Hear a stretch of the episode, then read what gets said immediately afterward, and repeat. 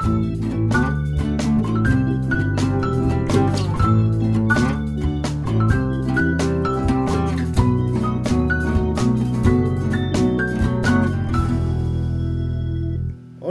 a todas y a todos, sean ustedes muy bienvenidos y bienvenidas a la segunda sesión del año de Cátedras Paralelas. Les habla José Miguel Martínez, como siempre desde Frutillar. Esta creo que es la sesión número 71, si no me equivoco, en la cual me encuentro reunido de forma remota con mi amigo, el escritor y arquitecto Marco Tala. ¿Cómo estáis, Marco? Hola José, muchas gracias por la invitación. Muy bien aquí desde Santiago, te saludo eh, gracias por la oportunidad de ser parte eh, de este noble podcast. Ah, buen adjetivo. Bueno, acá es chistoso porque compartimos militancia en el sentido de que ambos tenemos como la, etiqueta del arquitecto y escritor, ¿cachai? Para los auditores y auditoras, para poner un poco de contexto, eh, Marco y yo, lo voy a decir Tala, yo le digo Tala a este weón. Tala y yo estudiamos juntos en la mitad de nuestras vidas, ya a esta altura estudiamos juntos en la Facultad de Arquitectura. Y ahí nos conocimos y ambos nos gustaba mucho la literatura y compartíamos como lecturas y comentarios de películas y qué sé yo. Y Marco eligió para esta cátedra paralela la novela Leviatán de Paul Oster, que voy a presentar a continuación. La novela comienza con un muerto anónimo. En una carretera de Wisconsin, un día de 1990, a un hombre le estalla una bomba en la mano y vuela en mil pedazos. Pero alguien sabe quién era, el narrador, ¿no? Y con el FBI pisándole los talones, este personaje narrador, Peter Aaron, decide contar la historia de este muerto, dar su versión de los hechos y de este personaje antes de que la historia y las mitologías oficiales establezcan para siempre sus falsedades o verdades, eh, como a medias, respecto de quién era este personaje que murió. ¿no? Y así este Peter Aaron va a escribir Leviatán, que es básicamente la biografía de Benjamin Sachs, el muerto, que también era su amigo y eh, era escritor y objetor de conciencia, encarcelado durante la guerra de Vietnam, desaparecido desde 1986, autor de una novela de juventud que le convirtió fugazmente en un escritor de culto. Entonces hay como, bueno, la novela tiene todo un rollo eh, medio político también, eh, también tiene típicos juegos como osterianos, como postmodernos, realidad, ficción, qué sé yo. Pero para partir conversando sobre esta novela, si no me equivoco, se publicó en 1992. Marco Tala, me gustaría preguntarte por qué esta lección, ¿no? ¿Qué, por qué de todas las cosas que podrías haber elegido para conversar en cátedras paralelas, elegiste la novela Leviatán de Paul Oster?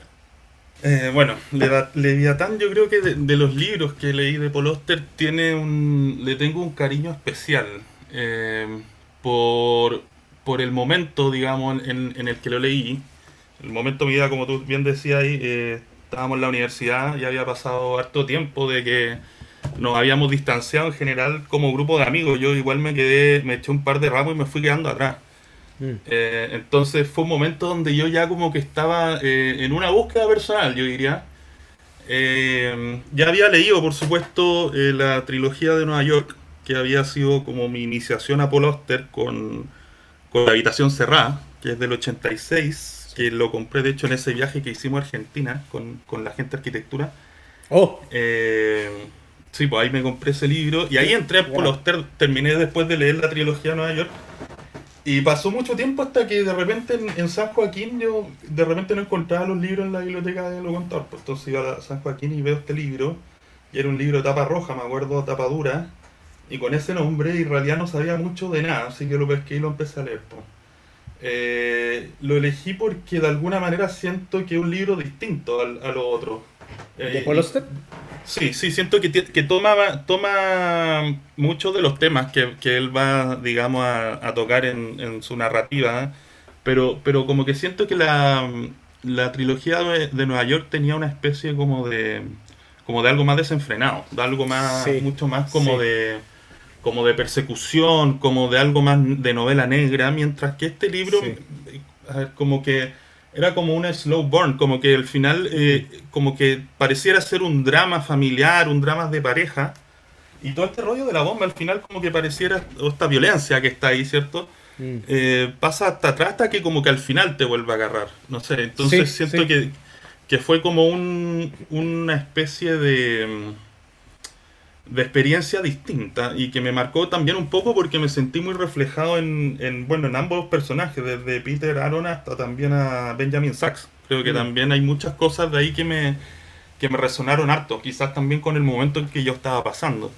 Entonces, ¿En qué año leíste? Bueno, eh, 2016, 2017, a ver si por ahí. Ya. No lo sé en realidad, no lo recuerdo bien. Pero eh, loca la cuestión porque yo- mi primera aproximación a Paul Auster también fue en aquellos años eh, con la trilogía de Nueva York. Y en Volayo la debo haber leído porque tú me la recomendaste, weón. Eh, Puede ser. pues, puede ca- ser. como que no, no- no me acuerdo con certeza, pero la- si la leí por aquellos años y tú te la compraste eh, en Buenos Aires, en el, en el taller 3 o taller Sí, po. 5, no sé cuál era, eh, Sí. sin- a lo mejor en volada hasta me, hasta me leí tu copia, así como prestar, no, lo sé. Puede ser. Pero me acuerdo de una weá súper patente de esa lectura de, de la trilogía de Nueva York, sobre todo con el, con el primer eh, relato, ¿cómo se llama? Gla- creo que una ciudad de, de cristal, ¿o no? De City of Glass. City del of Glass. 85, claro. Ya, esa weá, me acuerdo que la universidad, como tú bien sabes, era una época eh, media desenfrenada también, pues. O, o de emociones Sí. desenfrenadas, weón, y de, Claro. y de consumo desenfrenado de cosas, y, y qué sé yo, la weá era como todo muy a flor de piel, y, y- yo diría que como en un sentido como del romanticismo, era tal vez la época más así como atormentada de alguna manera, ¿no? Como, Sí. como a medio camino entre la adolescencia y la, y la adultez joven y, Mm. y, y las emociones y qué sé yo, y como toda una efervescencia de los amigos y las amigas y el carrete y qué sé yo. Entonces, me acuerdo muy patentemente de. No me acuerdo de la historia ni de detalles de la weá, ¿cachai? Me acuerdo como a modo general, ¿no? Más o menos lo que sucedía en, esa en ese relato. Pero sí me acuerdo de la sensación que me produjo como media angustiante eh, de, weón, lo que le pasa a este personaje, que es como una, un- básicamente un descenso a la locura, Sí. como que siento que me está pasando a mí. no sé si me cachai. Como, como que Sí. sentía, sentía en mi vida que como un pequeño empujón me podía llevar así como a, a un camino, no, no sé si parecido, pero, pero medio autodestructivo. ¿Cachai? Sí, sí, sí. sí, Ya, y, supuesto. y- y me acuerdo de esa weá como con... Pues yo no la he vuelto a leer desde entonces, la trilogía de Nueva York. Me acuerdo de que la sentí que era, una gran, era un gran, gran libro. Y también me acuerdo de esa, de esa sensación. Y me acuerdo, Monte, tú de estar hablando con un amigo sobre ese libro y de estar diciéndole esa weá, como loco, ¿sabéis qué? Me pasa que leo este libro y siento que me interpreta como en, una, en un sentido que a veces genuinamente siento que me estoy volviendo loco. Mm. ¿Cachai? No sé si Sí, tú te acordás de una sí. weá que yo te decía así como de, de repente como... Ya, esta va a sonar muy cuática. Divídanla por la mitad lo que, con la intensidad de lo que voy a decir. Pero no sé si te acordáis cuando yo te comentaba en esos tiempos, como que de repente yo estaba así como... Porque nosotros teníamos que ir hacia Pedro al día norte caminando. Y de repente uno tenía que esperar el semáforo en Andrés Bello, en la costanera Andrés Bello. Y yo me acuerdo de estar así como en, en el dispositivo de rodado, por así decirlo, como, como para cruzar la calle, pe- esperando la weá. Y los autos pasaban así como. Como súper rápido. Y me acuerdo de pensar así y sentir como, loco, un paso más adelante y, y todo se acaba así. ¿Cachai? Lo estoy diciendo como medio la talla, pero quiero decir como habían momentos en esa época en que realmente puta uno tenía pensamientos medio locos, ¿cachai?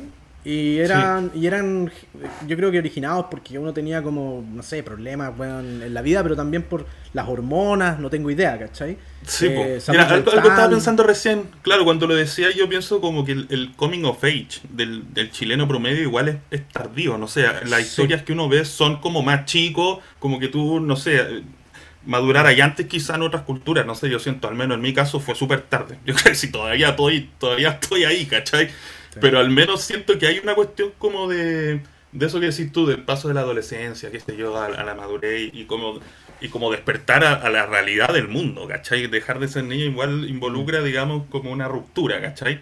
Y estos personajes siempre se, en la literatura de Paul Auster, no sé si en todos, yo tampoco he leído todo, pero al menos en lo que he leído siempre hay esta sensación de, una inminencia de, algo como medio terrible que va a pasar, o, de estar mm. como escapando siempre de algo. Y siempre también hay otra cosa que hay un otro. Yo me, me acuerdo de ese libro de La habitación cerrada, y también esta especie de idea de, que todo parte como por coincidencia o todo parte como por accidente y eso te tira, claro, en una especie de espiral descendente donde termina y no sé, claro, vuelto un vagabundo en la calle.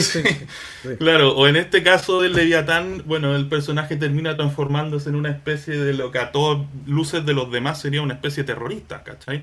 Entonces, eh, el hecho de que tú vayas conociendo la historia del personaje Mm. Eh, partiendo desde esta, desde esta narración que no es vertiginosa como en el otro lado, sino que es más bien una cuestión, como te digo, parte como medio drama familiar, como, como hablando un poco de las relaciones que tienen entre ellos, cómo se hicieron amigos, qué sé yo. Habla de la infancia. Y, Claro, claro, también hay, hay, muchos niños metidos ahí, él habla de, de, también de un rol como de papá que tiene, qué sé yo, entonces como que al principio eh, todo eso quedara como casi yo diría para el último capítulo, donde como que... Y no es que tampoco fuera tan evidente, si tampoco nunca eh, es como... Nunca se transforma, yo diría, en una novela negra de ninguna manera, mm, ¿cachai? Pero, pero sí tiene esa potencia, yo creo al final sobre todo, y lo que, bueno, finalmente para responder la pregunta, lo que me, me, hizo elegirla y, y por qué en el fondo esta novela siempre va a estar en mi corazón, digamos, tiene que ver con la amistad, pues, con el trasfondo de la novela, ¿cachai? Con, el añorar al, amigo que está perdido, qué sé yo, al, quizás como, como en, toda esta historia, ¿cierto? Eh, los personajes cambian y terminan siendo otras personas, ¿cierto? Entonces, de mm. alguna manera creo que eh, al leer la novela me, me, sentí muy, muy solo, pero a la vez muy acompañado, súper raro. Bueno, yo te comentaba que de hecho me puse a llorar cuando terminé de leer, la novela porque estaba como bien impactado, sobre todo ahora que la leí de nuevo. Eso te preguntar. De nuevo me dio pena al final, ¿cachai? Eh, eso, loco, es que, weón, me, pasó la misma weá. Eh. tal vez muy pronto para saltarse al final, pero me pasó exactamente lo mismo y lo subrayé es que, para, contexto general y grande, un poco a nivel de estructura de la novela. Como tú habías hablado harto de.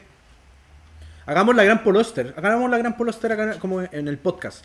Hay cachado que el loco es seco para dilatar, como para dilatar, como, mm. que, como que o te nombra una weá muy general, que después la desarrolla, después la desarrolla. Pero como que de alguna forma todo está al principio de la novela, todo está en el primer capítulo. Todo lo que va a transcurrir y va a pasar en la novela está en el primer capítulo. Pero luego, luego el loco se mete en el detalle y se mete en, los diálogos y el desarrollo de los mm. personajes y toda la cuestión. Pero eso me sorprendió mucho, ¿no? Como en el fondo él va tejiendo como este drama humano. Mm. Y, y en un principio, claro, como que yo... Me costó entrar en la novela por eso también. Como un poco como... ¿Qué me estáis queriendo contar? Así como que... ¿Para dónde vais? No entiendo muy bien para dónde vais con el primer capítulo, ¿cachai? Y luego claro, cuando empiezan a aparecer estas como estas cosas medias hosterianas de los encuentros azarosos entre personajes, que de alguna forma te tiran en una cierta dirección y qué sé yo. Finalmente, cuando llegas al final, me acuerdo que yo me hacía la pregunta como, ya, pero ¿cómo este weón, que tiene una cierta perso, ya, yo, he visto que es de a poquito como que se le empieza a ir a la mierda la vida, pero de ahí a, al personaje como terrorista del último capítulo, me, me cuesta entenderlo, ¿no? Pero el guante lo construye en el último capítulo. ¿Cachai? Claro. Te, hace, te hace esa bajada de por qué el weón termina. Eh, que básicamente, ya, e, esto es full spoilers. Yo siempre lo he advertido en el podcast. Termina básicamente em, volando réplicas de la Estatua de la Libertad por todo Estados Unidos. Aparentemente, yo no sabía esta weá. Aparentemente, en todo Estados Unidos hay varias réplicas de la Estatua de la Libertad en distintas escalas. Y lo que este weón hacía, el personaje de Benjamin Sachs, era construir bombas caseras y volar como, como estas estatuas, estas réplicas, como tratando de dar una cierta declaración política, si se quiere. También es más profunda que eso, pero porque en el fondo el personaje está construido ¿no? y está desarrollado. Pero digamos, en un principio uno, cuando te, te explican que el weón se accidentalmente se voló con una bomba, uno primero piensa, puta, que pelmazo el weón así, ¿cachai? Como que no, no entendí muy bien quién es el personaje. Y de ahí cuando te lo desarrollan y te lo desarrollan y te lo desarrollan, Filo, mi punto es el siguiente. Cuando yo llegué al final de la novela, ¿sabéis lo primero que hice al terminarla? Volví al principio. Porque había empezado, no sé, hace tres semanas a leerla, o dos semanas, y no me acordaba tanto. Empecé a leer y me leí de, de corrido todo el primer capítulo. Y vi las pistas, pues, weón. Está todo en el primer capítulo. Dije, ah, weón. Ah, esta cuestión que el weón decía estaba acá, ya estaba planteado, ¿cachai? Ya el weón había dejado la amiguita. Las miguitas como de, Sí. de algo que va después como el fondo a desarrollarse y a rematar, ¿cachai? Entonces, por ejemplo, la, la parte que a, ti te, que a ti te emocionó, y yo creo que es la misma que a mí me emocionó, es cuando el weón le dice, el, el agente del FBI le dice como, descubrí quién era el weón que estaba eh, como falsificando su firma. ¿Te acordáis? ¿Sabes o no? Ya, po. Sí, po, Y sí, yo po, dije, sí, dije, po. ¿qué era esta cuestión así? Y después cuando volví al primer capítulo caché, po, que la primera vez que van a ver a este personaje, este, a- a- al narrador, a, a Peter Aaron, y le, van a interrogar por Benjamin Sachs, ¿no? Que es este weón que, La pareja del FBI. la gente, claro, Claro. la gente del FBI, que este weón que voló en pedazos por una bomba casera, van a interrogar a su amigo porque en, en uno de los restos que quedó del, del cadáver, en los pantalones, encontraron un papel con su número de teléfono, creo que era. Sí. Ya, y le dicen al weón en un momento, eh, ¿por qué alguien habría de tener eh, su número de teléfono en el pantalón? Y el loco quiere proteger a su amigo, ¿no? Como que quiere proteger la integridad de su amigo, quiere contar la historia de su amigo antes de que en el fondo esta weá salga a la luz y obviamente a nivel de la prensa todo, se, todo es reduccionista, todo es blanco y negro, entonces el weón quiere contar la historia con matices. Y por eso se pone a escribir este libro donde narra un poco como esta pseudo biografía de Benjamin Sachs. Y el loco, como para sacarse el pillo, dice, puta, no sé, bueno, hay gente loca que de repente te lee, yo soy escritor, y por ejemplo, hay alguien medio loco que anda falsificando mi firma como... y que, que firma mis libros como si fuera, si fuera yo. ¿Cachai? Y es una weá muy a la pasada. Muy a la pasada. Y después, claro, en el final tiene su remate, que es bellísimo, que es cuando eh, el agente del FBI le dice, descubrimos como analizando la... Onda, bueno, una copia en Nebraska de su libro, que quien falsificaba estas firmas haciéndose pasar por usted era, era Benjamin Sachs. Y el loco el- el- le pregunta a la gente del FBI, ¿usted sabe por qué el buen hacía eso? Y el weón le responde, "Eh, yo creo que porque me echaba de menos. Weón, es muy Mm. bello, es muy bello, muy bello. Sí. Y a mí, y a mí esa, esa línea me tomó por sorpresa. ¿Cachai? Como que... ¿Cachai? Porque en el fondo ya la novela estaba decantando, ya estaba en claro los el misterio, ya estaba Sí, claro cómo el weón había Sí, llegado, digamos, de, de una cosa que al principio se plantea como un misterio de por qué un weón explota una bomba casera, qué sé yo, cómo llega alguien a ese punto, qué sé yo, y te cuenta toda la historia. Pero cuando, mm, cuando llega al final y dice ya, un último giro para terminar esta historia, yo dije, ¿qué va a decir este weón? Así va, va a decir, va a decir algún giro como policial, me imaginé, ¿cachai? Como una cuestión que como más analítica, racional. Pero el weón se guardó ese golpe bajo emocional para la última página. ¿Cachai? palpico. Yo estaba en el parque Bustamante, me acuerdo. De noche, ya así, caminando a mi casa. En ese tiempo vivía en Marín con mi cuña Maquena, un poquito más allá en un edificio de estos nuevos. Y me acuerdo, claro, pues leí esa línea y la weá me senté nomás, pues me leí, terminé de leer el final ahí sentado, ¿cachai? Y me quedé harto rato ahí sentado, pues. Y, y fue un momento acuático porque, bueno, más allá de que obviamente la historia me había tocado, no sé si todos los libros me han hecho como emocionarme a ese punto, ¿cachai? Sobre todo un libro que, como te digo, al final, al principio, yo cuando lo empecé a leer, decía, oye, weón, ¿por qué elegí esta weá? Es como, como fome la weá, ¿cachai? sí, Así sí, como sí, que- o no, como El que. primer capítulo es muy así, weá- como que uno se Claro, así Sí. como que no pasa nada, y la weá con las minas, y que conocí esta mina, y que conocí esta otra, y que la weá, ¿cachai? Mm. Eh, entonces siento que, claro, es como que mm, eh, al final nomás, solamente porque, mira, igual, por supuesto que hay un tema político que, él- que obviamente él, él no lo hace político. Igual parte con una cita de Emerson, ahí, ahí en la página yo de... el, el rollo político lo, lo encontré un poquito engrupido incluso. Puede ser, puede ser, como, o sea, como igual este está. tema de... Sí, por supuesto, o sea, la, la tapa tiene, tiene la, a la, La estatua de la libertad. ¿cachai? Todo el simbolismo detrás de eso. Pero a mí como que más allá de eso, que es como la forma, me, me gusta como el fondo, porque parte del, de este como descender, ¿cierto? De esta persona que era una persona, un escritor connotado, que tenía, que era una promesa, ¿cierto? Que había escrito un libro y qué sé yo, Mm. y que termina transformándose en un terrorista, ¿cierto? Pero para llegar a todo eso, parte de- del, del tema tiene que ver con, con qué es lo que tiene sentido y, y, y- y- y a ver, como la, el ethos que tiene Benjamin Sachs, por decirlo así, como la, la mirada política y moral que tiene, ¿cachai? El gallo no quiere ir a la guerra, está en contra de la guerra y se va a la cárcel, ¿cachai? Eh, ya, y después en la cárcel él le dice a su amigo que no le pasó nada, pero creo que ahí le pasó de todo, ¿cachai? Entonces, de, hecho, en un eh, momento hay una parte también muy puntual de la novela que la esposa de Sax le dice a este buen no, si en la cárcel este buen como que claro. hubieron vejaciones sexuales y qué sé yo, así como... Y que obviamente lo, deja, lo debe haber dejado súper traumado y todo.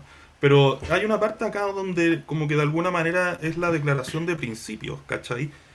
Porque hay un tema de fanatismo también en andar poniendo bombas y andar destruyendo símbolos, ¿cachai? Entonces hay una cuestión como de, de encontrarle un de, de, encontrar un sentido en algo mayor que tú, ¿cachai? Mm. De, decir, mira, eh, hay como un honor, ¿cierto? En servir un, un, ideal mayor, que en este caso, por ejemplo, él siendo un, un ateo, ¿cachai? No, no ve esa trascendencia a través de Dios o la religión o qué sé yo, sino que lo ve a través de este sentido como, como del honor o qué sé yo, de la libertad, no sé qué. Que finalmente, claro, como que vemos este personaje que va perdiendo como todo y al finalmente hay una parte donde dice como que vuelve a encontrar el sentido, ¿cachai? Que es cuando lee el esta como libro, que esta tesis que está eh, haciendo ah, el, otro tipo del anarquista y qué sé yo, y cuando él dice ya voy a hacer bomba y destruir, digamos, esta cuestión, es como una persona que perdió todo lo, el afán y perdió su familia, qué sé yo, perdió todo, y el hacer bombas, de alguna manera, le devuelve el sentido, ¿cachai? Y le da, le da como una nueva vida, ¿cachai? Sí. Eh, entonces, claro, es, es cuático de alguna manera como no sé, una persona puede llegar a transformarse en un fanático, pero por, por razones como que en el fondo no son del todo como negativas, podría decirse, ¿cachai? Y yo creo que esa es la habilidad que tiene Paul Oster como de, hacerte, de mostrarte a personas que llegan a, convertirse quizás hasta en monstruos, pero que nunca pierden como su humanidad de alguna manera, ¿cachai? O sea, al final uno igual se encariña mucho con esta persona, ¿cachai? Sí, sí, es, que, hay cosas de Benjamin Sachs que son, como personaje quiero decir, que son eh, patentes. Una, ya, el weón es, un buena onda, ¿no? Es un weón simpático, es un weón... De hecho, él lo dice cuando habla de la parte en que, en que tienen este diálogo sobre la cárcel y le cuenta sobre su experiencia en la cárcel. Como que él, lo que le dice, puta, haber sido terrible, 17 meses en la cárcel y no sé qué. Sachs le dice, no, no era tan terrible, tenía tiempo para mí. La como que se la vende así como casi que una experiencia amena. ¿Cachai? Mm. Y luego él, él, hace la reflexión eh, ex post, ¿cachai? Como un poco, eh, como desde donde está escribiendo en el presente, reflexionando sobre ese momento recordado, y dice, ahora me doy cuenta que el weón en verdad es porque su perso era así, era un buen acogedor, ¿cachai? Como que era un weón que hacía, a, todas las personas con las que conversaba era generoso, hmm. asumía que había un grado de inteligencia en la contraparte, cuando hablaba. Claro. Entonces, y inteligencia emocional incluso, entonces el weón como que le bajaba el perfil a ciertas cosas, ¿cachai? Para no hacerte sentir mal a ti. Claro. ¿Cachai? Como que, ya, y, esos pedacitos de humanidad te los va construyendo en cada momento con el personaje. Sí. ¿Qué línea tenía ahí? Mira, es que, sí, mira, es que también hay otro momento igual que obviamente como que también marca el giro hacia, hacia la perdición que es cuando él tiene el accidente. Sí, po, sí, po. Ese, ese es, yo diría que ese, ese es el punto de inflexión. Claro. Eh, bueno, dice, Primero me di cuenta de que caía, luego me di cuenta de que estaba muerto. No quiero decir que tenía la sensación de que iba a morir, quiero decir que ya estaba muerto. Era un hombre muerto que caía por el aire, y aunque técnicamente aún estaba vivo, yo estaba muerto, tan muerto como un hombre enterrado en su tumba. No sé de qué manera expresarlo. Mientras caía ya estaba más allá del momento de llegar al suelo, más, más allá del momento del impacto, más allá del momento de hacerme pedazos bueno, y sigue hablando y que aterrizan unas toallas y qué sé yo, pero, pero siento que, como te digo, ahí, a partir de ahí como que eh, su vida obviamente como que tiene una resignificación. Y en esa como, incluso tiene una escena como de que están en, silencio durante mucho tiempo en una cama del hospital. Que podría ser también muy como, no sé, yo me acuerdo, me acordé como de San Ignacio de Loyola, qué sé yo.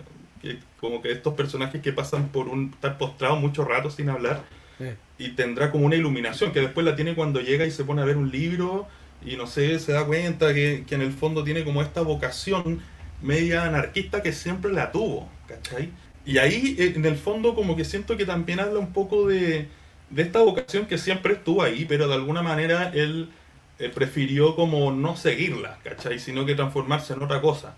pero después cuando la vuelva a descubrir en este momento donde todo lo que, lo que había construido por no seguir esa vocación anarquista o qué sé yo, ¿cachai? Así como rebelde, digamos. No sé si, si dice llanamente como eh, terrorista, entre comillas, pero, pero sí rebelde. Yo lo, digo porque cuando yo estaba en el colegio, igual obviamente pasé por un periodo medio, entre comillas, rebelde.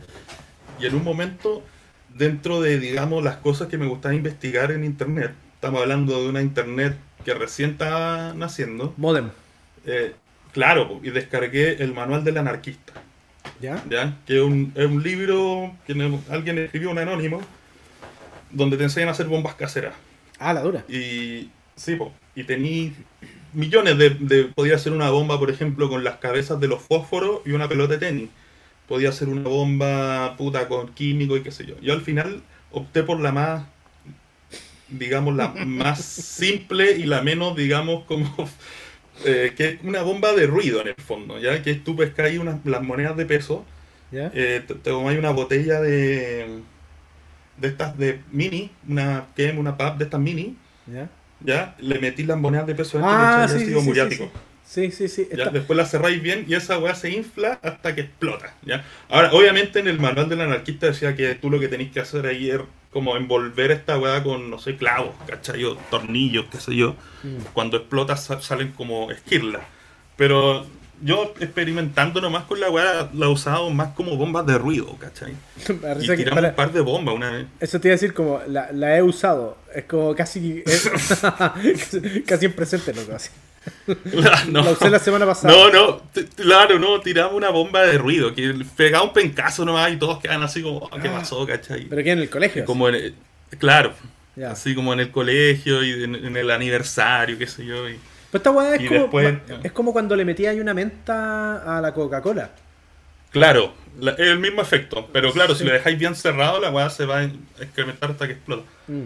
Pero, pero más allá de eso, siento que hay como una especie también de, atracción que uno tiene quizás eventualmente en un momento como por esta ola media, media antisistémica, ¿cierto? Sí, eh, que acá aparece mencionar algunas cosas. Igual ponte ahí lo que te iba a decir ahí en, en Wikipedia, leí un poquito de de Paul Auster y hablaba mucho de, de Thoreau y, y también de Emerson como, como una cuestión que admiraba mucho ese como volver a la naturaleza como algo que te devolvía un poco la sanidad y qué sé yo. Entonces también estos personajes hay momentos donde están en la ciudad, pero también hay momentos donde se van a la cabaña, ¿cachai? Esa mm. figura del hombre escribiendo en la cabaña eh, creo que viene muy de esa influencia como de estos escritores, Emerson y qué sé yo, que se, se metían en la naturaleza. Y es ahí donde se producen estas grandes obras, ¿cachai? Y también hay un tema ahí como que también lo toca en otros, en otros libros, qué sé yo, como de la superposición o la suplantación casi de identidades, ¿cachai? Así como que este buen se sienta en la misma casa, en la misma mesa, a escribir otro, ¿cachai? o, el mismo Benjamin Sachs mata a un weón y después va a la casa a pasarle la plata a la mina, casi y después se acuesta con la esposa del weón que mató. Yo creo que ese quizás como el, el, único momento donde sentí que la trama quizás ya era como se tornaba medio inverosímil, ¿cachai? Sí, sí. Era como que la mina aceptara a este weón en su casa, ¿cachai? Sí. Bueno, al final uno la acepta nomás porque el mundo que está construyendo ya está ahí metido en la weá, entonces no te queda mucha oposición. Pero siento que ahí sentí un poquito así como, y qué rara esta weá, pues, ¿cachai? Mm. Como que hay una, hay una especie de de una y otra vez de esta, de esta cuestión, y no solo en, la, habitación cerrada, también tiene esta cuestión como de, de este otro y que yo de repente como que lo suplanto y vivo la vida como que fuera él o se intercambian las, no sé.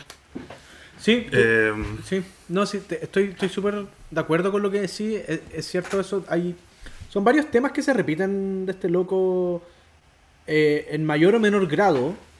Está obviamente ese gran tema que le encanta a él, que es el azar, que es como ciertas circunstancias se suceden unas con otras por encuentros como azarosos de ciertos personajes y que en el fondo como que eso te lleva en una dirección media radical, ¿cachai? Eh, está el tema este que habláis tú como de la suplantación, eh, o, no suplantación per se, pero es como en el fondo casi una cuestión como media, como de fusionarse con un otro, ¿no? Y, que, y que yo creo que que, está un poco como extremado en la novela, pero yo creo que es algo que igual sucede en la vida, ¿cachai? En el sentido que, por ejemplo, eh, esta es una opinión personal, pero a mí me cargan esas parejas que se empiezan como a mimetizar, ¿cachai? Y que en el fondo como que no hay una diferenciación clara entre las opiniones de uno y otro, ¿cachai? Y, y yo creo que eso igual pasa con amigos, pasa con la familia, pasa en ciertos periodos de la vida, quiero decir, no siempre, ¿cachai? Y en la novela sí, pues, efectivamente, tú bien lo dices, el weón está escribiendo su novela en el escritorio donde este weón alguna vez había escrito sus novelas, su amigo, ¿no? El, mm. Benjamin Sachs, por weas del, bueno, completamente azarosa, es, como que termina asesinando a un hombre en un bosque y, y luego da una vuelta larga y llega hasta donde la esposa de, la viuda, digamos, de este weón al que asesinó y como tú decís, como que de alguna forma asume el rol de padre de la hija que quedó huérfana y, se mete con, esta mujer y qué sé. Entonces sí, efectivamente ese es como otro gran, gran tema del weón, creo yo. Y hay otra weá también que es re interesante, pero que también pasa medio colada porque es como una sección del libro, ponte tú, que también es muy osteriana, que es esta cuestión como de el seguimiento, como de seguir personas, medio obsesivamente, mm. ¿cachai? Hay un personaje que es una novia del narrador en algún punto de la novela y que luego es como un amante del amigo, Benjamin Sachs. También hay una weá como de, de, entrecruce amoroso, ¿no? Como que todos se, todos se acuestan con todos. Han estado con todo, sí. sí. Y esta mujer que se llama María Turner, creo. María Turner. Ya. Que está, que está basada, después leí después que está basada en la mujer a la que le dedica la novela, que es Sophie Kay, Calle, se escribe. Ah, mira. Que es una, una artista fotógrafa, que hace este tipo de fotografía donde sigue gente en la calle y le saca fotos así como, como sin que sepa esa persona, ¿cachai? Que es lo que hacía esta artista, ¿no? Como que la loca se le ocurrían proyectos, los define el narrador, y en esos mm. proyectos como que obsesivamente ella sigue gente y le saca fotos, o, le, paga un, un loco para que, un investigador privado para que le saque fotos a ella sin que ella lo sepa, ¿cachai? Y qué sé yo. Eh, y esa weá como de seguir gente, me acuerdo que también estaba en la trilogía de Nueva York. ¿No sé si te acuerdas? Sí, po, sí, po, sí, po. Y acá, de hecho, hay una parte donde como que este, el, Peter sigue a Benjamin Sachs y al mismo tiempo María Turner creo que está haciendo a Peter, o lo ve que lo está siguiendo, sí, ¿cachai? Sí, Y después le dice y toda la Mira, quería leer otra parte. Dice, no solo iba a usarlo para llevar a cabo el trabajo de Di Maio, ya que claro, este personaje después quiere, cuando descubre la tesis de Reed Di Maio, que era el, gallo que él mató, eh, quiere como y este tipo, y ahí viene un poco la, conexión como terrorista, entre comillas, porque Ridley Mayo era parte del, no sé, salvamos, salvemos el planeta, algo así, un grupo ecologista, que estaba poniéndole bombas, digamos, a, a, la, a, las madereras y qué sé yo, y de hecho él se queda con el equipo de, para fabricar bombas de él. Y bueno, ahí dice, eh, no solo iba a usarlo para llevar a cabo el trabajo de Di Mayo, sino que lo usaría para expresar mis propias convicciones, para pronunciarme a favor de aquello en lo que creía para producir la clase de efecto que nunca había podido producir.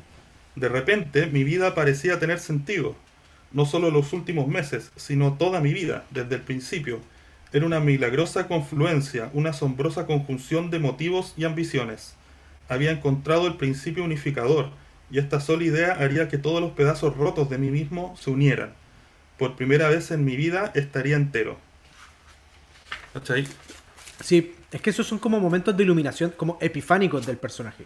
Pero entre medio de, por ejemplo, esos dos momentos epifánicos que tú leíste, que tú leíste el momento de la caída, que es un accidente, ¿no? El weón está en una fiesta muy gringa. Sí. En una azotea, creo que es de Año Nuevo la weá. Y en un momento sale como a. ah, por eso me acordé de la weá, que de esa anécdota que te conté como de estar en el borde de la acera y sentir como ah, claro. Porque, porque el loco le pasa eso, ¿no? Como que el loco.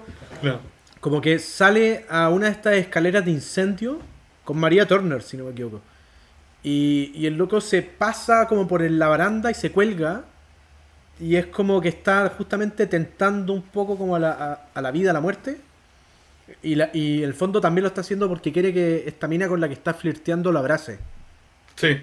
Y eso después aparece una tercera persona sin querer, como que se, sale también a, esta escalera y pasa a llevar a, a la a la chica que lo tiene agarrado y este one sale volando y, así cae, es un accidente. Claro. Pero el accidente igual es, está, por así decirlo, a medio camino provocado por él, ¿no? Como que en el fondo el, el one igual estaba tentando su suerte. ¿Cachai? Sí, Ya, bueno, entonces ese es un momento como eh, un hito, ¿no? Que de alguna forma cambia el personaje. Y luego está este otro, que es que cuando el loco va a vivir con la viuda del hombre al que mató y evita durante todo ese tiempo meterse en el escritorio de este tipo.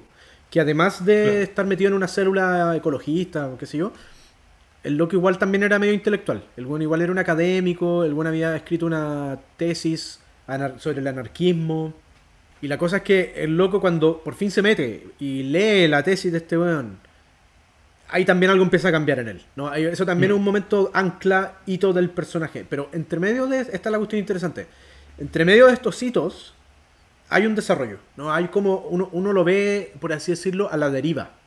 ¿Cachai? Uno lo ve como... Sí como sin la dirección de qué es lo que tiene que hacer o qué es lo que necesita, pero uno sabe que de alguna forma se está yendo a la mierda. ¿Cachai? Hmm. Y solo va a tomar una dirección si aparecen estos momentos anclas en la novela, estructuralmente hablando, ¿cachai? Y, eso, y eso es lo que tú acabáis de leer, leíste como los dos momentos anclas del personaje. Hmm. ¿Cachai? Pero la novela, eso es lo que me sorprendió. Tiene estas pistas sembradas en todos lados. Y por ejemplo, el primer capítulo se narra una anécdota que es muy a la pasada, que también es muy de esos fragmentos que uno se cuestiona, ¿por qué me estáis contando esto? ¿cachai? Cuando él de niño va a visitar la Estatua de la Libertad con su mamá. Ah, sí. Dice, weá, re interesante es que solo en la segunda lectura del primer capítulo, cuando, ya había terminado la mm. novela y volví sobre el primer capítulo, solo entonces como que cayeron eh, en mí, como en la cuenta, caí en la cuenta de, ah, Aquí estaba esta cuestión, ¿cachai? Déjame, déjame buscarla, weá, porque quiero leerla. Quiero leerla. Dale.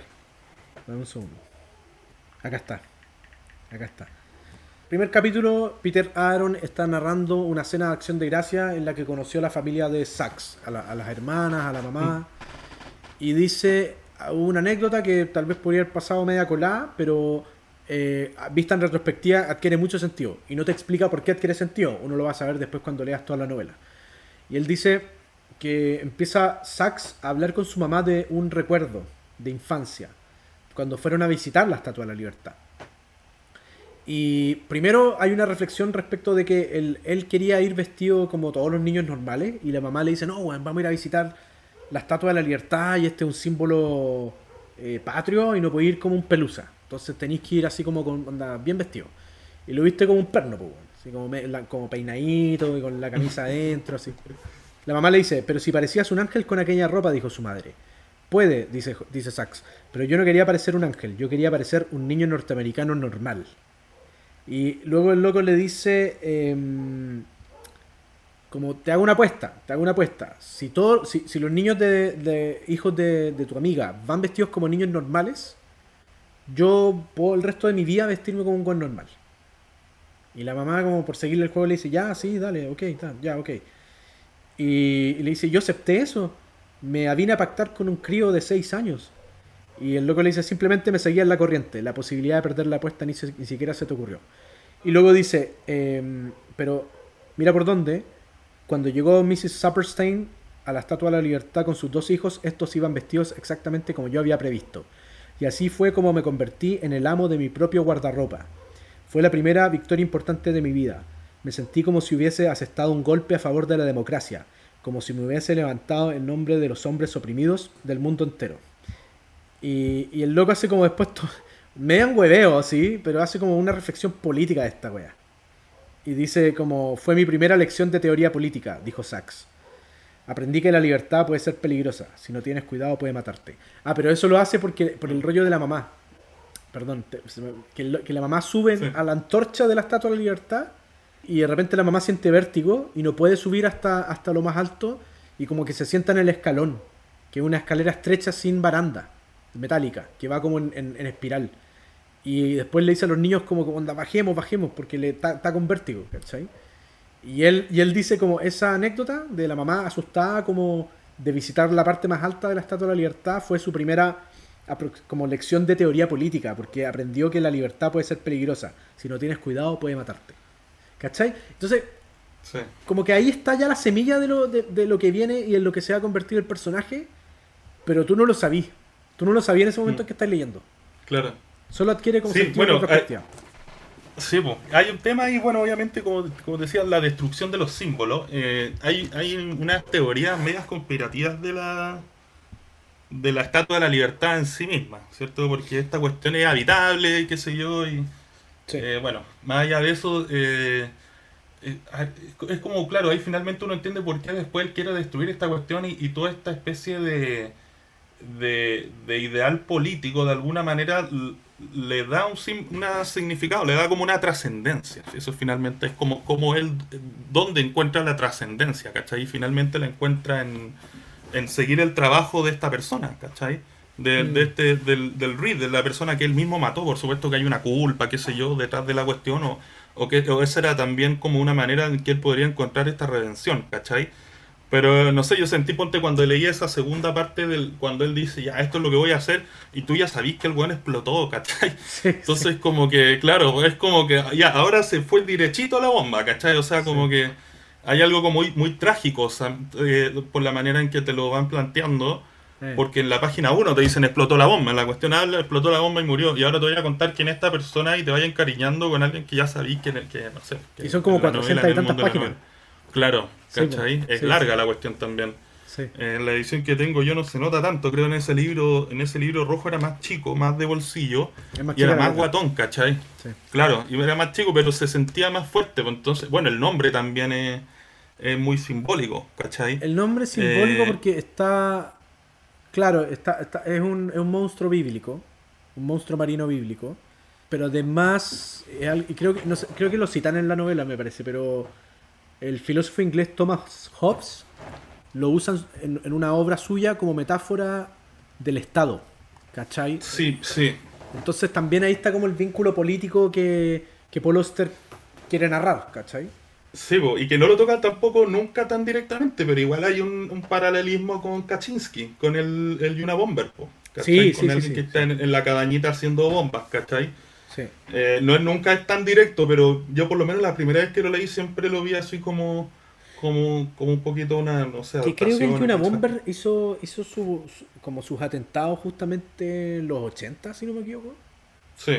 No estoy seguro en verdad, no, no estoy familiarizado con las fechas, pero pero yo sé que, sí, pues, que el loco era bueno para tomar. De los 70 hasta mediados de los 90, claro. Ya, ¿cachai? Como que el fondo era, eh, era bueno para tomar esta, eh, esta contingencia noticiosa política y meterla en las novelas. ¿cachai? Como dentro de la, la, ensalada que son sus novelas. Eh, sí, pues. Toma esos elementos también. Además, Kaczynski igual era una persona bien educada, ¿cachai? Mm igual hay, hay una referencia ahí, pues, aparte de la cultura de pop también gringa, ¿cierto? Eh, tiene que ver con estos símbolos, ¿cachai? Además, obviamente todo este tema que tú decías de ir en contra del Estado, ¿cachai? De alguna manera está de manera como subyacente.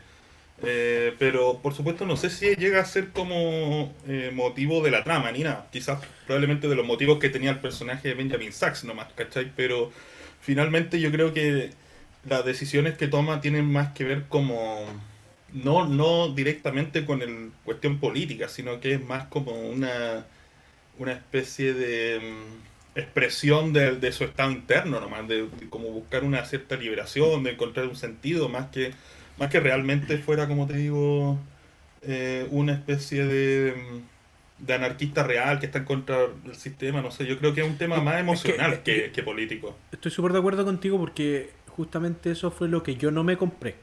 Como que me, pasó con la novela que sentí que las referencias políticas estaban, como que el loco las planteaba y las ponía y qué sé yo, pero no sentí un vínculo como real y, potente entre estas ideas políticas que están planteadas y citadas y el personaje.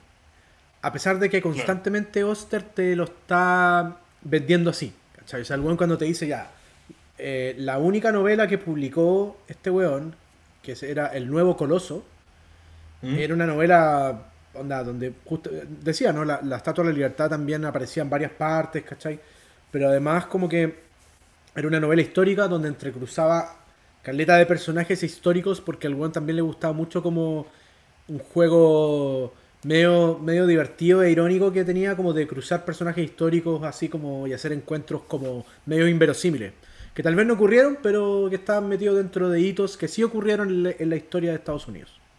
Y me pasó eso, ¿no? Que es que justamente como que sí, me, sí le compré completamente el desarrollo emocional de la novela y de los personajes, pero no le compré completamente el desarrollo político de la novela. ¿Cachai? A pesar de que sí creo que es interesante y da para conversar y da para... Bueno, si alguien onda, quisiera hacer una tesis de, del desarrollo político de la novela, seguramente la podía hacer, ¿cachai? Pero yo no sentí conexión con ese con esa parte de la mm. novela. No me la, no me la compré del todo, ¿cachai? Em, a pesar de, de nuevo, da para de una, por ejemplo, uno la puede llevar al, contexto más contemporáneo chileno y pues, no sé, ya la Estatua de la Libertad eh, y los atentados de estas réplicas, por ejemplo, el estallido social y lo que pasaba con la estatua de Baquedano, que siempre la pintaban, la, hacían cagar, qué sé yo, y toda la discusión que hubo como alrededor de eso en torno a los símbolos patrios y a, y, lo que es patrimonio nacional y etcétera, etcétera, ¿cachai? Entonces como que uno igual puede, puede tener un vínculo respecto a ese punto de la novela, pero a mí no, pero yo no sentí ningún tipo de, de conexión con esa wea, ¿cachai? Claro, sí. No sé qué te pasa a ti. Creo que... No, mira, no, o sea, me pasa lo mismo, siento que no que le podríais sacar todo ese rollo y podría ser una bomba en la cuestión de la libertad como podría haber sido una bomba en no sé dónde, ¿cachai? podría haber destruido lo que sea, ¿cachai? Mm. Era el destruir algo, era el como... Bueno, eh, yo creo que el vínculo más que político es como es emocional con esa imagen de la infancia, ¿cachai? Con, con lo que quizá él había armado como en su mente y que nunca fue. Que al mm. final es un personaje que lo termina perdiendo todo, ¿cachai? Pero cuando llega a la casa y encuentra a Fanny con el otro buen acostado, ya es el último punto ya de, sanidad que le quedaba, así el último resquicio, digamos, de donde podía volver a tener un refugio, mm. se destruye, ¿cachai? Entonces finalmente, como digo, eh, es como que encontró el libro de este weón y, y creo que quizás en ese sentido, sí, pues quizás Paul Oster eh, tenía que... No voy a decir lo que tenía que haber hecho Paul Oster yo. ¿ah? Eh, no, pero claro, es como como que no sé, o sentir eso, ¿no? Tú que podríais sacar esa simbología y reemplazarla por otra y daría un poco lo mismo, porque siento que es más un tema de las relaciones interpersonales, ¿cachai? Que, que, como que él pierde su mundo al final, ¿cachai? Porque Fanny se queda con este eh, este gallo termina siendo pareja con otro. Eh, María Turner en realidad nunca a él le gustó tampoco, ¿cachai? Trata después de hacer una weá súper enferma aquí como, como hacer reemplazar al weón que mató, ¿cachai? Y eso también se va a la mierda con, esta mina que era actriz porno, qué sé yo, o que era prostituta. Entonces ya cuando eso se va a la mierda, no le queda nada, po, ¿cachai? Lo único que le queda es esta, este eh, como, como ideal anarquista, ¿cierto? De destruir estos símbolos, ¿cachai? Pero quizás tiene sentido en, en lo simbólico para la historia del personaje más que en lo simbólico eh, a nivel como político, como crítica social o qué sé yo. Ahora lo que decís tú y lo encuentro igual re interesante, lo del, del estallido, ¿cachai? De, mm. de, cómo se resignificaron los símbolos. O sea, claro, eso era un poco lo que quería decir, que quizá hay una oportunidad también ahí en, en hacer parte, de hecho, si que hubiera, lo hubiera hecho parte realmente eh, del contexto social y la historia fuera de otro tipo, ¿cachai? Eh, quizás tendría más potencia al meter a la estatua o qué sé yo, o, eso, o esa, esa arista del, de la novela tendría más, más sentido, ¿cachai? Es que esa es la cuestión, que la weá no es tan potente como lo otro. No es que no, no es que no esté bien, está bien, ¿cachai? Como que en el fondo yo de nuevo, es como tú decís tú, que me voy a poner yo a corregir a Paul Oster, ¿cachai? Como que yo, mm. si yo escribiera una novela media política, probablemente sería aún más explícito con las referencias políticas, ¿cachai? Hmm. Eh, yo, creo, yo creo que el buen sí, sí, las siembra en ciertos momentos de la novela. Lo que pasa es que lo que termina por resonar en mí no es tanto la novela política, y a mí me gustan mucho las lecturas políticas de la novela, de libros en general, quiero decir, sino más hmm. bien es justamente el desarrollo de los personajes. Fíjate, y un poco lo que, como todas estas cuestiones que tú decís, como por las eh, relaciones truncadas que se forman entre unos y otros por estos como eh, quiebres internos, como que todo se puede ir a la mierda. ¿Cachai? Sí. Y, por ejemplo, eh, la parte que tú mencionas, para dar contexto, en que encuentra a su esposa con otro bueno en la cama, en verdad no es tan así. hay una cosa que me gusta mucho que es cuando te narran las dos perspectivas de una cosa. Mm. Y en este caso, claro, no es tan así, no, es que era, primero que nada era su ex esposa, ¿no? Como que en el fondo el loco estuvo 20 años casado con ella y él decidió dejarla, después de la caída de cuatro pisos en esa escalera de incendio, algo cambia en él, y empieza con una búsqueda desesperada por algo que no sabemos qué es, que el mismo personaje no lo sabe. Pero dentro de esa búsqueda el loco sabe que tiene que dejar a su esposa de dos décadas. Y pasa un tiempo y, después de un tiempo en que ya no son pareja, ella se mete con otro weón.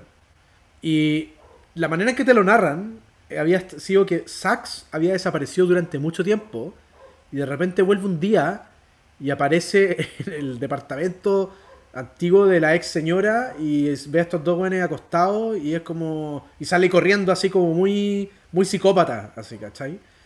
Y es como cuando te muestran ese. como desde esa perspectiva ajena de llegó este weón, me vio así como, como acostándome con este otro tipo, salió corriendo así con los ojos desorbitados. Es como muy alocado, pues, es como un weón así mm. medio psicopático.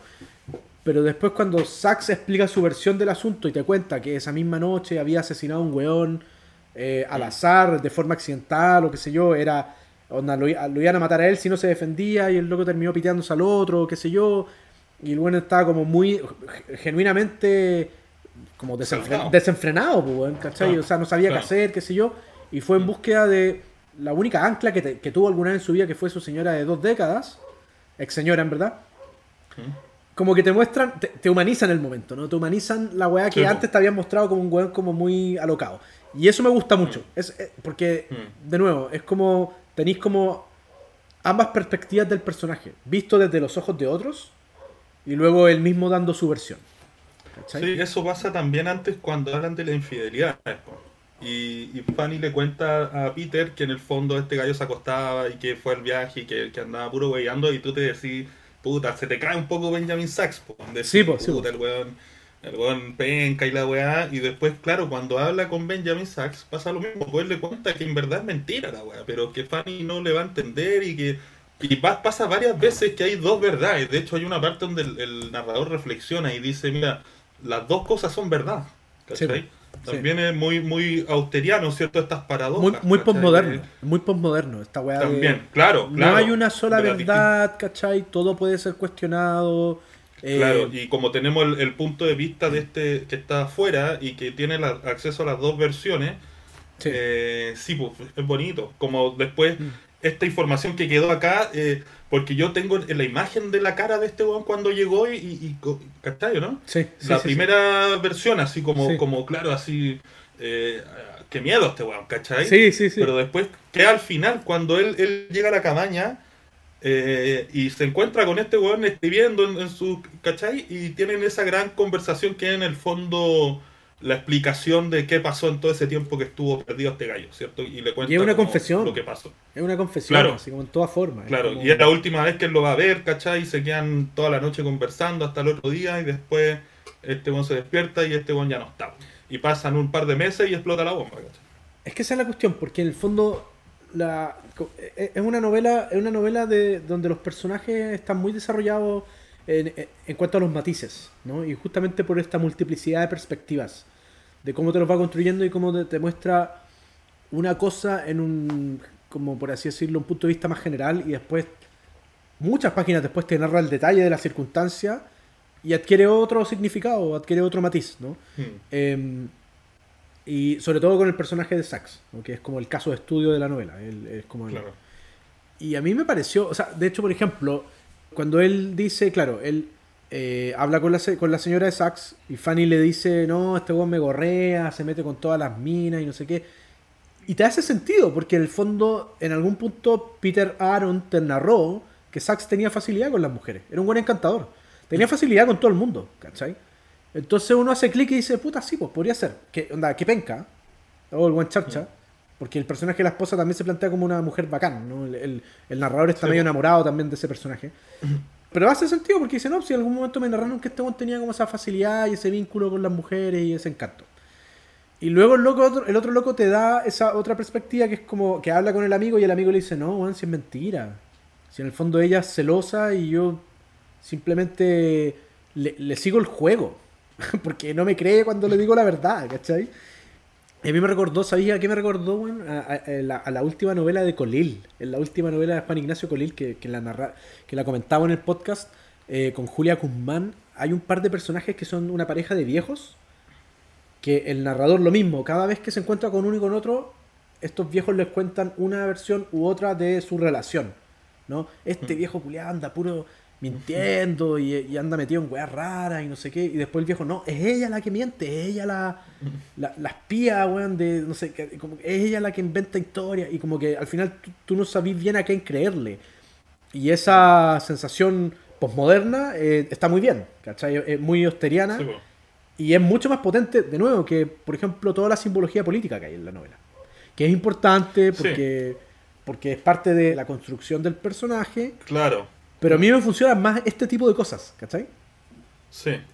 Igual hay, hay como un, tema como de asumir que todos son opiniones. De hecho, el personaje lo dice, esta es mi versión de los hechos, no sé si es la verdad, como que varias veces lo dice, ¿cachai? esa, esa cuestión, claro, de eh, como de lo fenomenológico y que todos son puntos de vista y qué sé yo. Y bueno, igual me gusta este personaje del FBI, ¿cierto? Que que vuelve a aparecer. Muy secundario. que, muy secundario, pero al final igual, eh, claro, se manda ese diálogo con él que, es muy significativo. Mm. Y al final, final, es como que él se queda con el libro. ¿Cachai? Este gallo va y, le pasa la copia al, al, al, del FBI. ¿Cachai? Ah, sí, sí, sí. Entonces, claro, como que yo siempre, eh, en un comienzo pensé que iba a ser más más eh, ya hasta el FBI aquí vamos a empezar a arrancar más y policial. a las bombas claro una película de acción qué sé yo ¿cachai? y no pues nada que ver ¿cachai? por eso digo al final como que siento que lo que más me dejó es esta cuestión como de de la nostalgia, pues, ¿cachai? Como de esta mm. historia, de que al final es una gran historia donde pasan muchos años, igual entre medio, no, no sé cuántos, pero pero es harto tiempo entre que se conocen en el bar, ¿cachai? Hasta como 15. en el fondo 15 años. 15 años con eh, esposas, parejas, como una buena parte de vida, ¿cachai? De estos personajes, ¿cachai? Entonces siento que eso al final era más, más potente, como esa, esa eh, incondicionalidad, por ejemplo, del amor que tiene Fanny por Benjamin Sachs, mm. eh, que incluso teniendo una affair con el amigo y qué sé yo, y como de alguna manera hay un vínculo que es más poderoso que el de pareja, por decirlo así, porque acá todos se meten con todo y todos terminan haciendo más que pareja y más que amigos, yo diría, ¿cachai? Sí. Onda, porque todos tienen una historia muy íntima y muy personal con todo. El, Benjamin con Latina después del accidente, ¿cachai? Con la María Turner. Sí. Eh, Fanny con este one también tienen un momento como de. que de hecho Sax le dice así: esta mina te va a amar para siempre, ¿cachai? Ahora, claro, yo creo que pasa en el mundo de Oster, porque en la realidad esa weá no pasa ni cagando, ¿cachai? Así como ser tan maduros como para enfrentar la weá. Pero te lo plantean así como, ¿cachai? En la realidad chilena. Conversa... Claro, en la conversación que tienen ellos dos ahí cuando, cuando le enfrenta el hecho de que se había acostado con la esposa, ¿cachai? Esa conversación para mí fue el primer gran momento de la novela. Como ese, ese punto de la novela en que ya estáis como inmerso y queréis seguir leyendo y te estáis comiendo las páginas. Claro y, el, y, y, de nuevo, Oster es muy hábil en dilatar. En, mm. dilatar, en como, en como no, no contarte al tiro. Es bien sinuoso el weón. En no, en no narrarte al tiro el, el, conflicto, el momento.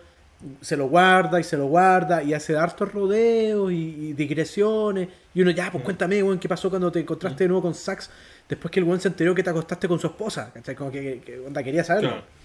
Y es chistoso porque la, la reacción de Sax es no sé si madura es la palabra, pero es como bien desapasionada y bien así como. Sí. Como racional, así como, no, loco, puta, mm. entiendo por qué pasó lo que pasó y vamos a estar bien. Y al narrador le da rabia y empieza a ser como irónico. empieza como a pegar golpes así bien irónicos.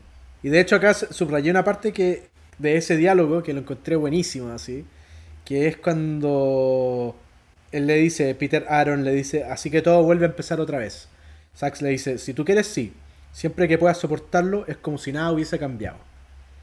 Repentinamente yo estaba al borde de las lágrimas. No los tropees, dije. Es lo único que te digo, no los tropees, cuídala bien, tienes que prometérmelo.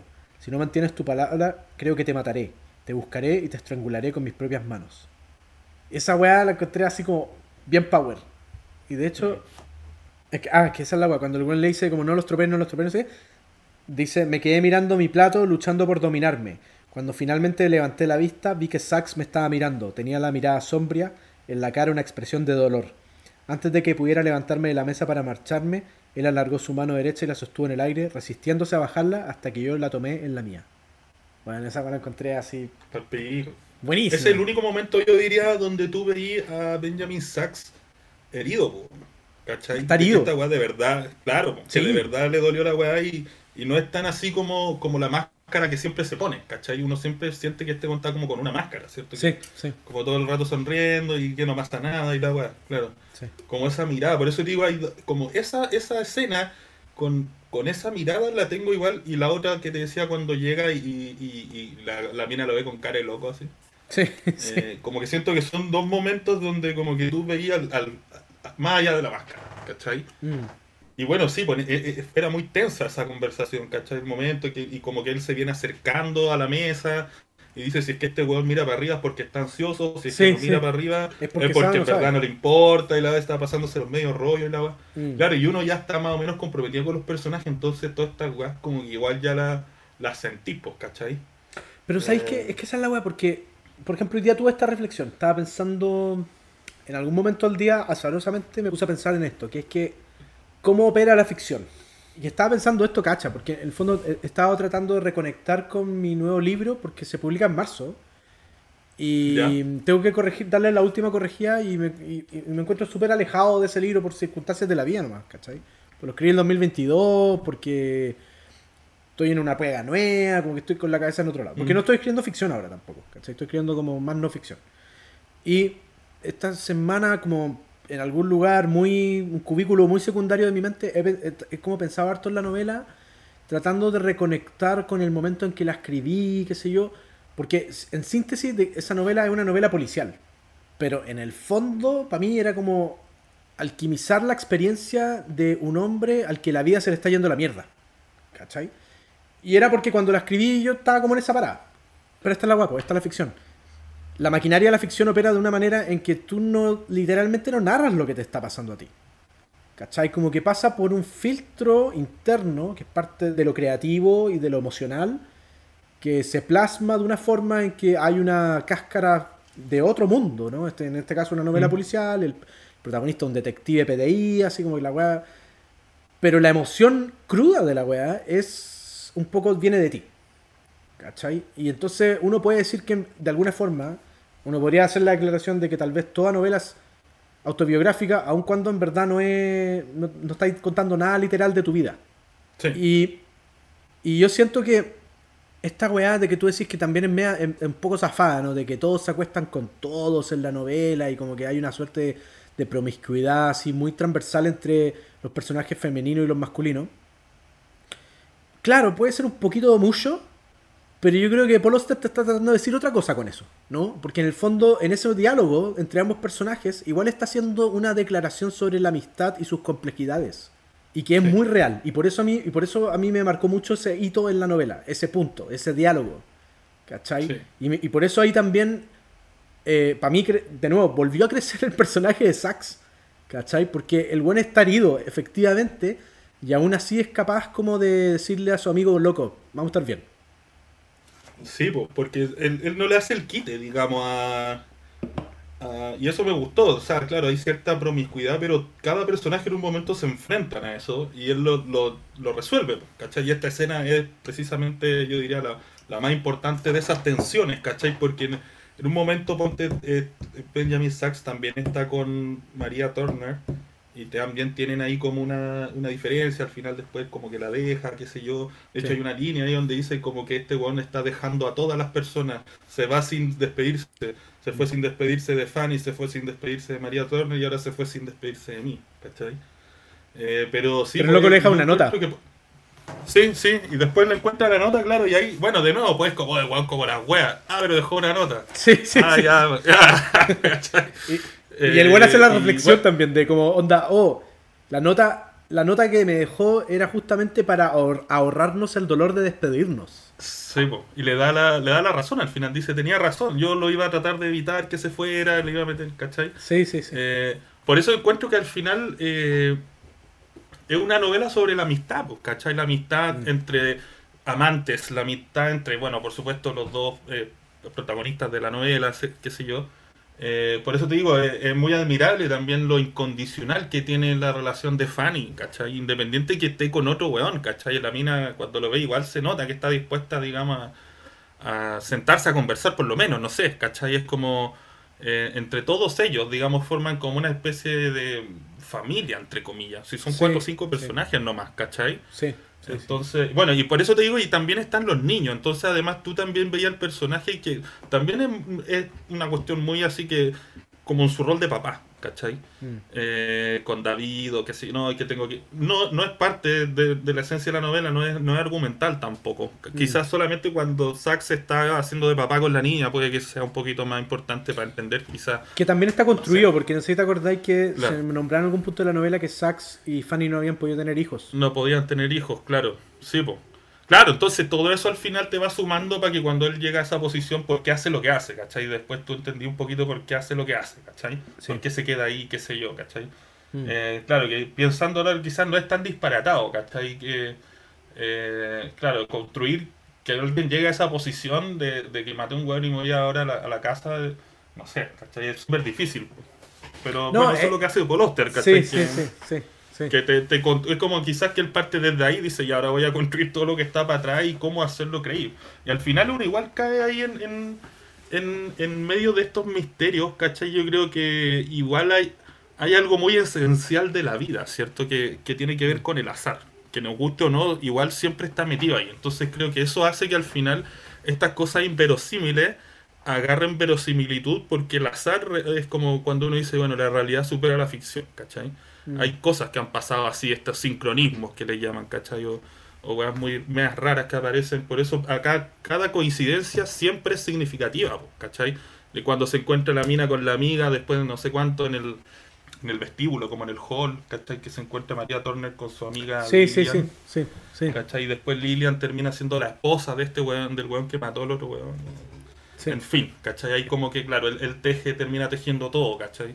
Sí. Eh, pero por eso te decía, al final, como te digo, lo que me queda de la, de la novela es esta cuestión de la amistad, ¿cachai? Y, y cómo en el fondo está, está como, como este cariño eh, metido detrás y, y, finalmente lo que él trata de hacer el, el, autor con el libro, ¿cierto? Es un poco sacar eso, al, al, al traer eso adelante, ¿cierto? Para que después las versiones, digamos, del FBI no no cuenten una mentira, entre comillas, ¿cierto? Sí. Sí. De acuerdo. A mí yo disfruté la novela. A mí me gustó. Me pasó que tal vez como por la distancia de los años, porque yo no volví a leer a Paul después de esa época en que lo leí en la universidad, ¿cachai? Y, entonces me pasó que con la distancia de los años, yo nunca había leído esta novela, pero, pero sí había leído a y entonces como que de alguna manera estas cosas que tú nombráis se me empezaron a, a ser más artificiosas. Eh, por ejemplo, todo el rollo del azar. Porque obviamente sí, el azar existe en la vida y estamos todos regidos por, por el azar y qué sé yo. Pero el loco lo lleva al extremo. El, loco es así, weón. Es como una. Es casi un Joker que usa el weón. Una carta así loca que el mm. weón usa siempre y, la usa más de una vez. Y por lo tanto, como que uno empieza a ver el artificio. De hecho, cuando el weón va a, a donde la viuda, Benjamin Sachs, y, hay como al principio una relación horrible, muy tensa, qué sé yo. Yo al tiro dije, ah, estos jóvenes van a terminar juntos. Pero lo que yo no vi venir fue como el cariño que le agarra a la hija. Y también es otro, otro momento ancla, otro momento hito importante para Sax, es cuando la mamá le pega como un cachetazo a la hija. No sé si te acuerdas. Mm. Sí, vos, sí, vos. Y eso también lo quiebra internamente, ¿no? Como esta... Sí.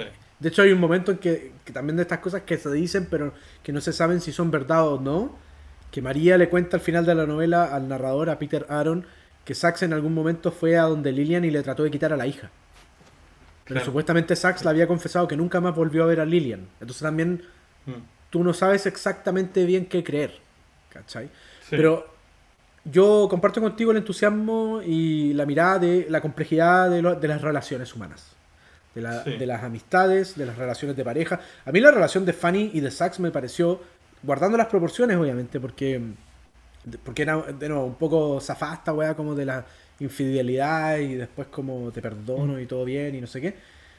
Pero sí me pareció muy real eso, ¿cachai? Porque en el fondo las relaciones de pareja están plagadas de momentos muy espinosos que puta, te pueden, te pueden mandar a la mierda o te pueden hacer más fuerte el vínculo, ¿cachai?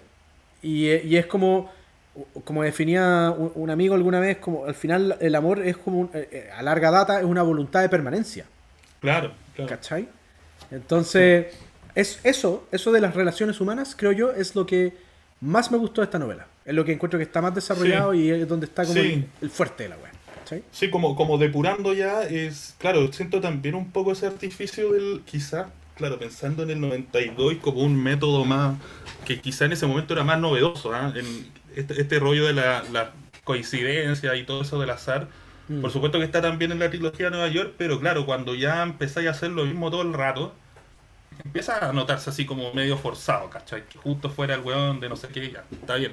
Puede que, que, que acá lo ocupa harto, pero claro, me quedo como más que nada con ese re- como retrato de, de las interrelaciones, ¿cachai? Y de la Mm. intensidad de esas interrelaciones. Y también pensando en que, bueno, la vida de este weón también fue media así también, pues, ¿cachai? Con amantes y, y con weá así, con los cabros chicos, no sé qué sé yo. La, creo que la hay vida de, ahí- de Oster, autor. Sí, sí, po. De hecho, Sí, hay harto, eso, todo eso te iba a una- comentar, hay harto guiño biográfico claro. en la novela de, por ejemplo, Peter Aaron, las siglas PA, Paul Oster, ¿cachai? Mm. Que es un escritor eh, y que de hecho la parte que narra de su hijo y su ex señora, la primera, está hablando de su relación con Lydia Davis y el hijo que Sí. murió hace poco. No sé cachaste una noticia horrible el Sí. año pasado que había muerto. Sí. Primero murió la por una negligencia parental y por sobredosis, no sé cómo, chucha, un- una guagua de 10 meses que era la nieta de Paul Oster y de Lydia Davis, murió. Y arrestaron al hijo, que se llama David Oster. David es el nombre del hijo del personaje en, Mm. la- en Leviatana. Sí, po. O sea, así como así de así de directo en la relación. Claro. En la referencia, quiero decir, biográfica. Y, y luego, no sé, dos meses después, eh, por sobredosis, como junkie, así, de heroína, murió el hijo. Dos meses después que muriera la, eh, la nieta. ¿Cachai? La hija del hijo. O sea, la weá es muy horrible, así, muy horrible. Y más encima este weón, Paul Oster, el 2023 le dio un cáncer. Así como yo creo que somatizando todas estas weas horribles que le estaba pasando. Claro. ¿Cachai? O sea, es como que el loco así está pasando, está pasando por un momento muy oscuro. Pero cuando el buen narraba al principio de la novela, o el primer tercio, como esa primera parte de la ex esposa con la que tuvo al hijo. Y de hecho, la- eh, no me acuerdo cómo se llama el personaje. No era Lidia, pero era algo como con LD. Como, como, no Sí. era ese nombre, pero era algo parecido. No me acuerdo exactamente cómo Sí. era. Ya. Eh, Delia creo que era algo así. Delia, Delia. Eso era, Mm. Delia. Y ahí que está, está hablando de Lydia Davis, así, ¿cachai? Sí, po. Que es una gran escritora también en su propio mérito. Mira, ¿sabes qué? Me acordé de, de otro libro que leí de Paul Oster que se llama Asalto de Mata. No me acuerdo cómo será el nombre. ¿Ya? Que no es ficción, pues, que es biografía. Y él cuenta todas la- las peripecias que tuvo que hacer cuando en su juventud, digamos, era un escritor emergente y todavía no, no le pegaba el palo al gato. ¿Cachai? Eh, no sé, pura weá, así, vi- vivía como una rata en un, en un departamento chico, decía que comía puro huevo porque era lo más barato y que tenía proteína y toda la weá. Y en una de esas, de, bueno, escribiendo por aquí y por allá, para hacer Lucas, inventó un juego de béisbol, de cartas. ¿Ya? ¿Ya? Es le, aburrido. no le fue bien con esa weá. no logró venderlo ahí. Ah, Laura. Pues alguien se lo compró, claro, y, y tuvo, no sé, un tiraje, y de ahí, no sé, ahí, pero por eso como que fue un periodo que en el fondo igual el weón hablaba de esta vida frugal y de estar ahí como a salto de mata, pues, así como llegando a fin de mes para el pico y la weá, Sí, ¿cachai? sí, sí. Entonces yo creo que hay mucho también de esa como como el lado malo de su historia, ¿cierto? Y que realmente le pasó, pues, ¿cachai? O sea, como Mm. esta sensación también de, eh, de ir, eh, mira, que de hecho lo dice en Wikipedia, como los temas, dice como de tener mucha plata y ir perdiéndola y no ganar más plata. Y que se te está acabando y, y que eso te va produciendo, entre todas las cosas te empiezan a armar este clima como de que hay un- una cuenta regresiva, de que hay algo que se está acabando que en algún momento haya que quedar tirado, ¿cachai? Sí, sí, y, sí. y te produce de nuevo esta sensación de inminente desastre, ¿cachai? Es que el como- buen se pegaba unas reflexiones en medio del libro que yo las subrayé porque yo no sé si a ti te pasó. Que eran muy. Algunas de la vida misma, pero otras de la vida del escritor. Sí. Y por ejemplo, hay una parte, no me acuerdo. Hay una de la novela, ¿no? Sí, que el loco decía, hay un punto en que tú estás escribiendo y te, y te deja de importar el mundo. Porque Sí. lo único que te importa es la weá que estás escribiendo. Y esa weá es peligrosa porque se te empieza a ir el mundo o la vida a la mierda. Sí. Y a mí esa weá me ha pasado con cada libro, weón. Eh, sí. que, que es como, oh, estoy desconectado de mi señora, estoy desconectado de mi hijo, así estoy desconectado de mi Claro. pega, porque estoy obsesionado con esta idea que se me metió en la cabeza y que mientras no me la saque encima, no voy a poder volver a conectar con el mundo. Que igual, Eh, y bueno, te volví a reconectar después desde otro lugar igual, po, ¿cachai? Absolutamente. El problema es que pasa entre medio, po, ¿cachai? Exacto, sí, po. Si te la aguantan o no, ¿cachai? Exactamente. Y por ejemplo, hay una, un ensayo que estoy escribiendo ahora, crónica, ¿Ya? ensayo, es justamente sobre esa idea de la soledad, de cómo es una cuestión que uno quiere y anhela para poder leer, para poder escribir, y a la vez no querí, ¿cachai? A la vez no quería estar solo. Eh, y, esa, y esa paradoja es como una contradicción demasiado humana. Eh, en, el sentido de que, por ejemplo, a mí me encanta leer y que no me hueven mientras leo, pero a la vez me gusta sentir mientras leo que mi hijo y mi señora están cerca. ¿Cachai? Y es algo que él dice en la novela, no sé si te acordáis, que el buen dice, como en las temporadas en que pasaba en esta casa de campo eh, escribiendo, y era bacán porque podían estar en su pega de escritura, pero a la vez se sentía, se iba a acostar solo y se sentía incómodo sin su señora, como que pasaba mal la noche, así, como que algo le faltaba. Sí. Y yo dije, puta, esta, esta weá es una, una, una observación eh, de vida cotidiana que es muy real, weón. ¿Cachai? Que a mí, a mí me pasa, ¿me entendí? Y me pasó en varias ocasiones justamente que yo creo que una de las cosas bellas como de la escritura es justamente cuando el escritor o escritora da cuenta de eso, ¿no? Como que logra asir como un, un, pedazo, un detalle muy como real de la vida misma, ¿no? Así, ¿cachai? Y, y, y tú sentías ese vínculo de, oh, a mí me ha pasado esta weá. Sí. ¿Cachai? Eh, me acordé de, un- a- hablando de, tú mencionaste otro libro de Oster, yo me acordé, ¿sabéis cuál es el que más me ha gustado? Eh, por diversas razones muy personales, obviamente, por el rollo de- del padre y qué sé yo, La invención de la soledad. No sé si lo leíste. Ese eh, no es ficción, po. ¿o sí? En, en no ficción. En no ficción es un libro que Claro. escribió el buen cuando murió su papá. Como que muere su papá y el buen se pone a escribir un libro. Sobre la muerte del padre, sobre su relación con, con su padre. Y es un libro corto, no sé, debe tener 150 páginas, no más de 200. Pero es muy, muy bello, muy bello. Y me acuerdo que lo leí una vez, me hizo pico, así como emocionalmente, y no lo he vuelto a leer. Y no sé si quiera volverlo a leer. Pero me acuerdo muy patentemente de esa sensación de, ah, este es el libro que más me ha gustado este weón, porque me parece que es su libro más humano, ¿cachai? Donde no están los juegos de artificio narrativo, las simbologías, el posmodernismo.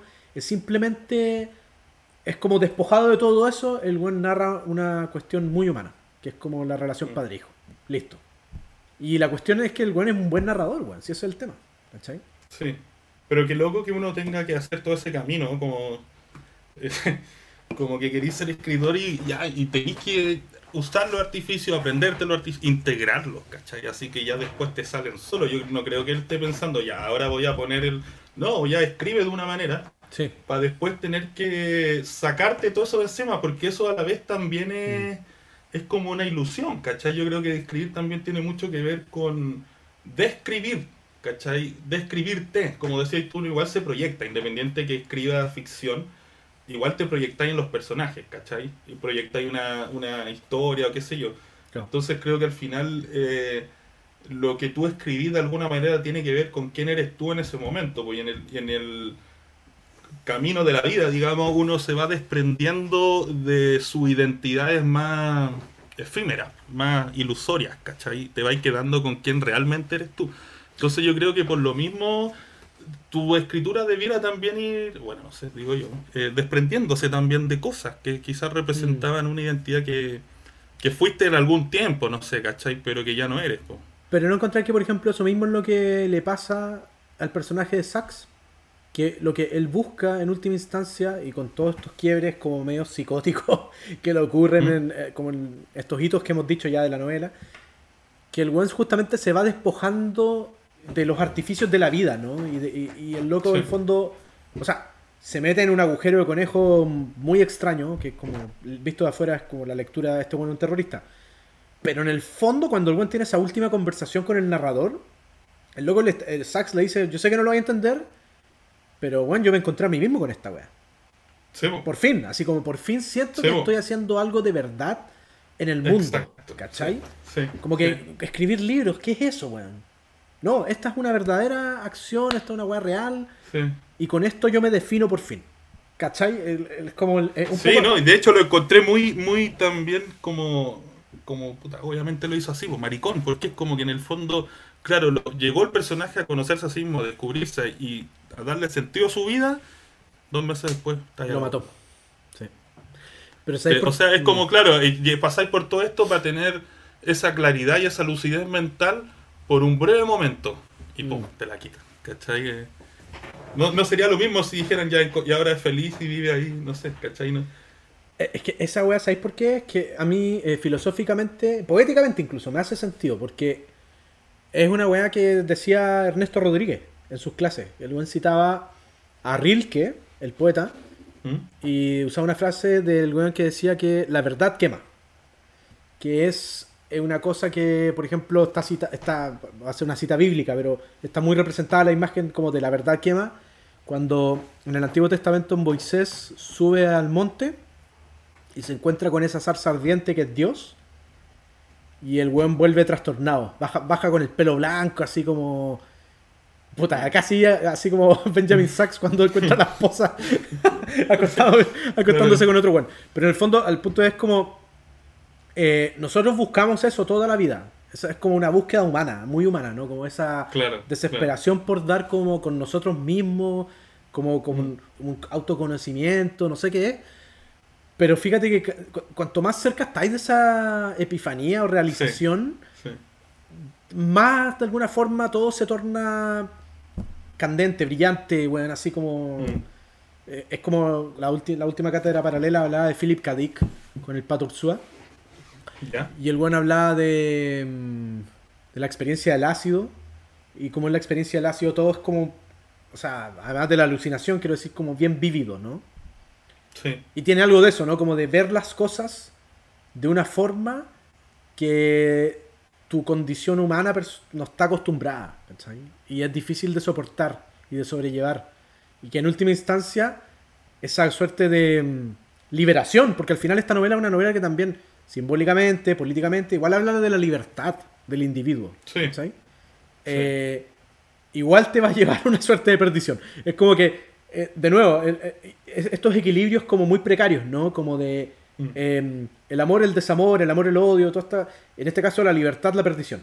Que la weá está como muy, em, muy unida de forma precaria, porque puedes dar con una... Es lo, es lo que decía Sachs sobre su experiencia con su mamá, y su primera, como a los siete años, su primer aprendizaje político, ¿no? Aprendí que la libertad te podía matar, ¿cachai?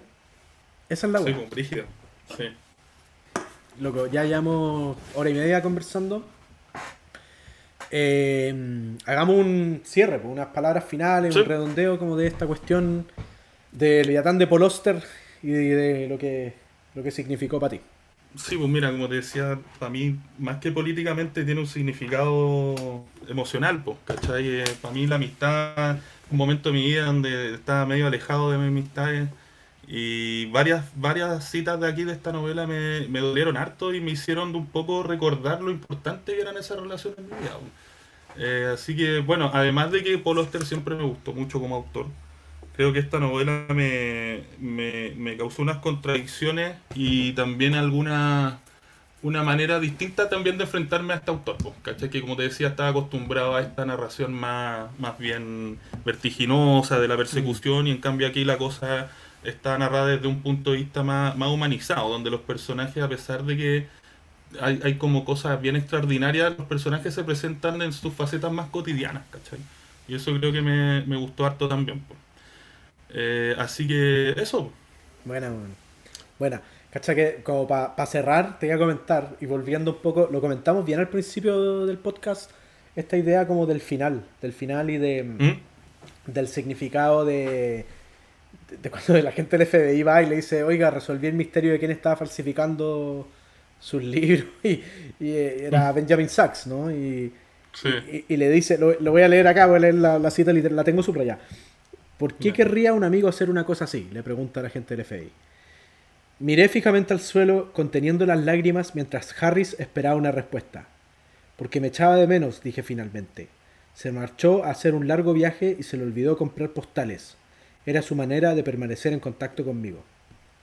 Yo me acuerdo, loco, del periodo en que nosotros no hablamos, así, harto años, ¿cachai? Me acuerdo de correos, emails locos que de repente llegaban, pero bueno, muy esporádicamente, o que tú me mandáis, o yo te mandaba, eh, como con la escena de una película, así.